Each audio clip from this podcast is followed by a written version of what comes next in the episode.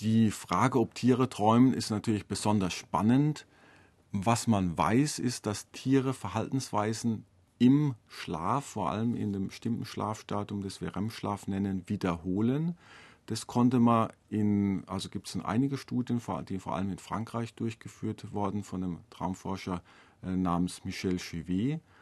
Ähm, er konnte durch Ausschalten der Muskelblockade erreichen, dass Tiere sich während des Schlafes auch bewegen und Dinge tun, die sie auch im Wachzustand tun würden. Das heißt also, man vermutet, dass sie tatsächlich im Traum oder im Schlaf Dinge des Wachzustandes wiederholen. Ob sie natürlich träumen, ist schwierig, weil der Traum ja als psychisches Erleben definiert wird und ich natürlich kein Tier fragen kann, was es geträumt hat.